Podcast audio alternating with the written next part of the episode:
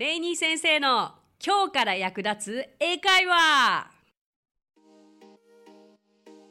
Hey, what's up? Thank you so much for coming by. Thank you so much for listening. My name is Rainy and I'm your host. English Partners のレイニーです。レイニー先生の今日から役立つ英会話お聞きくださってありがとうございます。さあ今日も始めていきましょう。まずは皆さんのお声からご紹介させていただきます。ニックネーム R2D2 さん。Thank you! いつも楽しく聞かせていただいています。デイニー先生の英会話を聞いていると、電車のラッシュも楽しく学びながら過ごせています。おー、thank you so much. チップについて教えていただきたいです。ふむふむ。ニューヨークに行った時に、チップだらけでびっくりした記憶があります。しかもチップが高い。わかるわかる。サービスによってパーセンテージも変えるのはわかりますが、どれくらいが10%、15%、18%? チップは気持ちだから、丁寧にサービスされたら 20%? 教えてください。また日本のような小銭の使い方が通用しないので帰る頃には小銭持ちになってた記憶があります。グローサリーストアにてセルフレジで小銭使えることを覚え解消しましたがアメリカでは小銭をどのように使うかも教えていただきたいです。はい。なるほどですねもう本当に。いや実は私もうんネイティブの方とかに聞きたいっていう部分も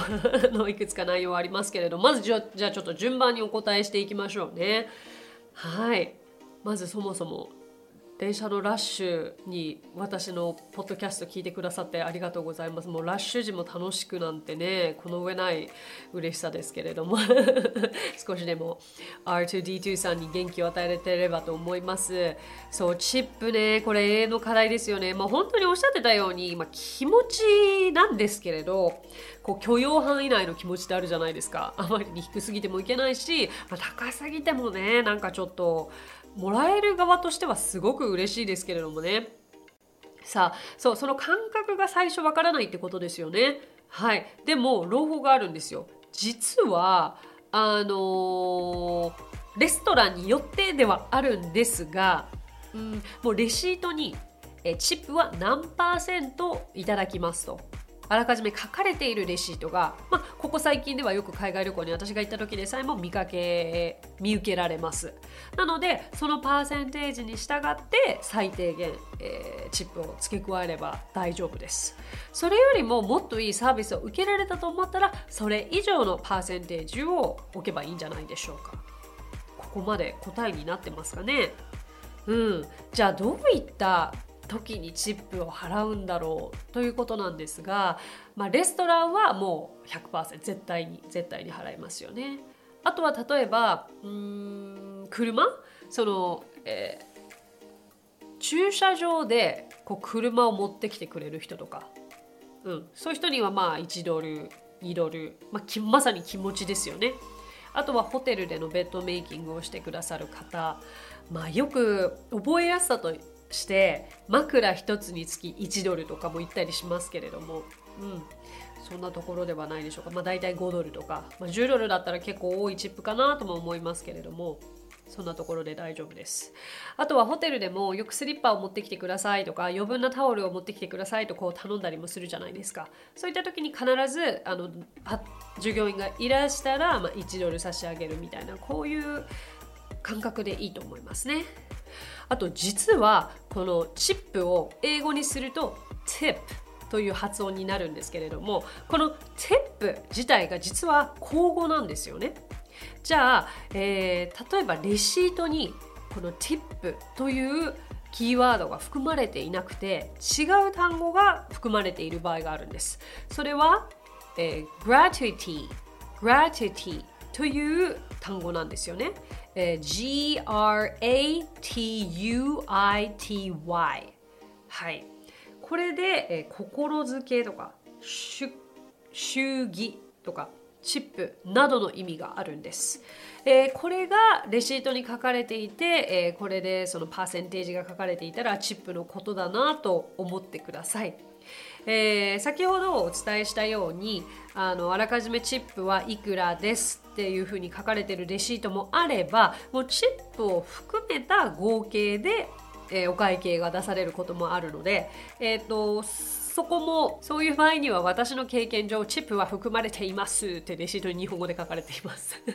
もしくはその、uh, gratuity is included とかあのそのようにも書かれているはずですのでぜひ、えー、この単語を役立ててみてください。そう私お寿司屋さんでアメリカのお寿司屋さんでバイトをしていた経験があって、まあ、卒業したらこう OPT っていう働けるビザがもらえるんですけれども、まあ、それを利用してお寿司屋さんでバイトをしてたんですよね。まあそのお寿司屋さんが人昨日お寿司屋さんで面白いことに外国人しか来ないお寿司屋さんなんですよ。日本人のお客さんが一人もいなくて。だけどまあもうロスのど真ん中だったからまあお客様といえばハリウッドの著名人も多々いらしてでもね毎日2時間待ちのお寿司屋さんだったんですよ。だからもう開店もうすごく開店すごいお客さんも来るからその私一晩で大体200ドルぐらいのチップもらってまして200ドルだから2万円ぐらい。だからその時給よりも全然多いですよね。チップ社会。チップでね皆さん本当に生計立ててる方も多いので、まあ、それがチップの役割とでも言いましょうか。でも何ですかね日本ってチップのシステムがないのにサービスがもう平均的にとてもいいじゃないですか。そういったところの日本は私は大好きですけれども。はい。そしてそして R2D2 さんの次なる疑問。小銭をどう使うか。ねえ。小銭ね本当に小さいサイズから大きいサイズまでありますよね。そもそも、まあ、25セントのことを英語では25 cents もしくは quarter というんですが quarter は使い道めちゃくちゃあるんですよ、うん、路中する時のこうメーターに入れるのも、uh, quarters ですしあとは laundry、えー、洗濯機とか、えー、ドライマシン、ドライ、えー、乾燥機にも、えー、クォーターは使えます。だから逆にクォーターはめちゃくちゃ集めておいた方が便利なことがありますね。使い方に困るのが10セント5セント1セント。それぞれ名前もあるんですね。10セントがダイム5セントがニコそして、えー、1セントがペニーと言います。そして何が困るってレジでうーん確かにこう紙幣だけで払うことも多いんですけどなんか1セントだけを求なんとかかんとか 10, 10ドル1セントとかの場合こうなんていうのかな Do you have a penny? という聞かれ方もするんです Do you have a penny? Do you have a penny? っていきなり聞かれてそれが1セントって結びつきます？ねこの機会に覚えちゃいましょうねもう一回1セントはペニー5セントはニコルそして10セントはダイムだから Do you have a nickel? Do you have a dime? と聞かれてもあ5セントと10セントのことだみたいな感じでたまに聞かれるんですよね。そうすると紙幣がこうきちんとこうお釣りとして返しやすいっていう場合もあったり。でも私はそういった1セント5セント10セントは募金のところに1セントとかは結構入れたりしたりあと5セント10セントでも私はねなるべく本当に多くなるのが嫌だったので小銭が。日本での買い物のように。結構ぴったり払ったりしてましたね。うん、もしくはもうカードにしちゃうとか、うん、それで本当にだから小銭だけ多くて困るという気持ちは分かりますね。でしかもなんか小銭がどれが何かわからない時ってぴったり払いたくても後ろに行列ができてたら絶対大きい紙幣で払いがちですものね。そうだからあらかじめ用意しておくっていうのは手かもしれないですよね。はい。そんなところでしょうか。何かあでもその R2D2 さんのグローシャリーあのスーパーマーケットでセルフレジで小銭を使えることを覚えというのはすごくスマートな方法ですよね。なんか後ろを心配せずにあの支払いができるシステムではぜひその小銭を消費してみるのもいいんじゃないでしょうか。あともう一つそのベッドメイキングのエピソードとして今スタッフの方からすごく素敵な心温まるお話を聞いたんですけれどもまあねあの単純に私は「べー」とか言って「何ドル?」って置くっていう感じだったんですけれどもあのそのスタッフの方のお子さんが書いた可愛い絵もチップと一緒に枕元に置いてたそうなんですよね。そしたらあのお部屋に戻ってみると子供用のアメニティがそこに置かれていたそうで何というんですかねこう予期せるというかあのそういったチップの額以上のあのサービスも提供してくれるのがちょっと文化なのかなとも思ったりしますよね。なんかテレビとかでもよく芸人の方が間違えてベッドにそうだからベッドに間違えてお金置いちゃダメですよ。ベッドにあるものはチップって思われちゃうからであのねいろんな面白いとある芸人さんがすごく大金をベッドに置いていたらそれチップだと思ってあのものすごいバラの花束が置かれていたというエピソードを聞いたことありますけれども。うん。なので皆さんもしかしてチップで苦い経験それから素敵なエピソードなどあったらそれも共有していただけたら嬉しいなと思います。あこういうチップの話してると海外旅行行きたくなりますよね。ねはい。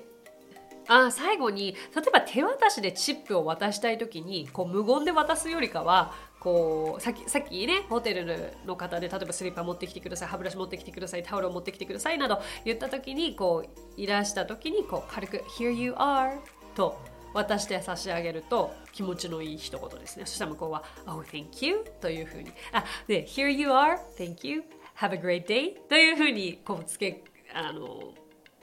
添えてあげるとすごく素敵なやり取りになるんじゃないかと思いますよ。さあじゃあ以上にしましょう。今日はティップについてですね。うんティップのティップとは何かいやティップとは何かじゃないですけども あのパーセンテージであったりとかどういう時に払うべきかとかチップに関するあのモヤモヤを解消する回でございました、えー、皆さんのお役に立ったでしょうか？立ててれば嬉しいです。ということで今回はこの辺にしましょう。So that's it. Thank you so much for listening. Thank you so much for coming by. My name is Rainy and I will see you next Friday、えー、今日もレイニー先生の今日から役立つ英会話をお聞きくださってありがとうございます。皆様とはまた金曜日にお目にかかりましょう。So have a great weekend. Till then Bye.